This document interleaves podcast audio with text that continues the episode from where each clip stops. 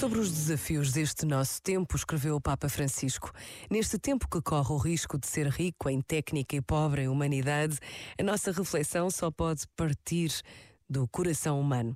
Somente dotando-nos de um olhar espiritual, apenas recuperando uma sabedoria do coração, é que podemos ler e interpretar a novidade do nosso tempo e descobrir o caminho para uma comunicação plenamente humana.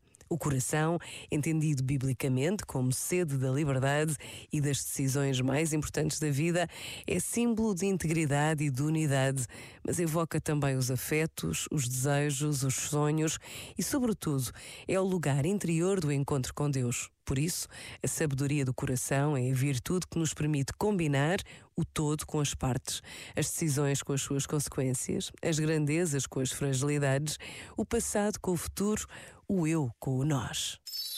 Este momento está disponível em podcast no site e na app.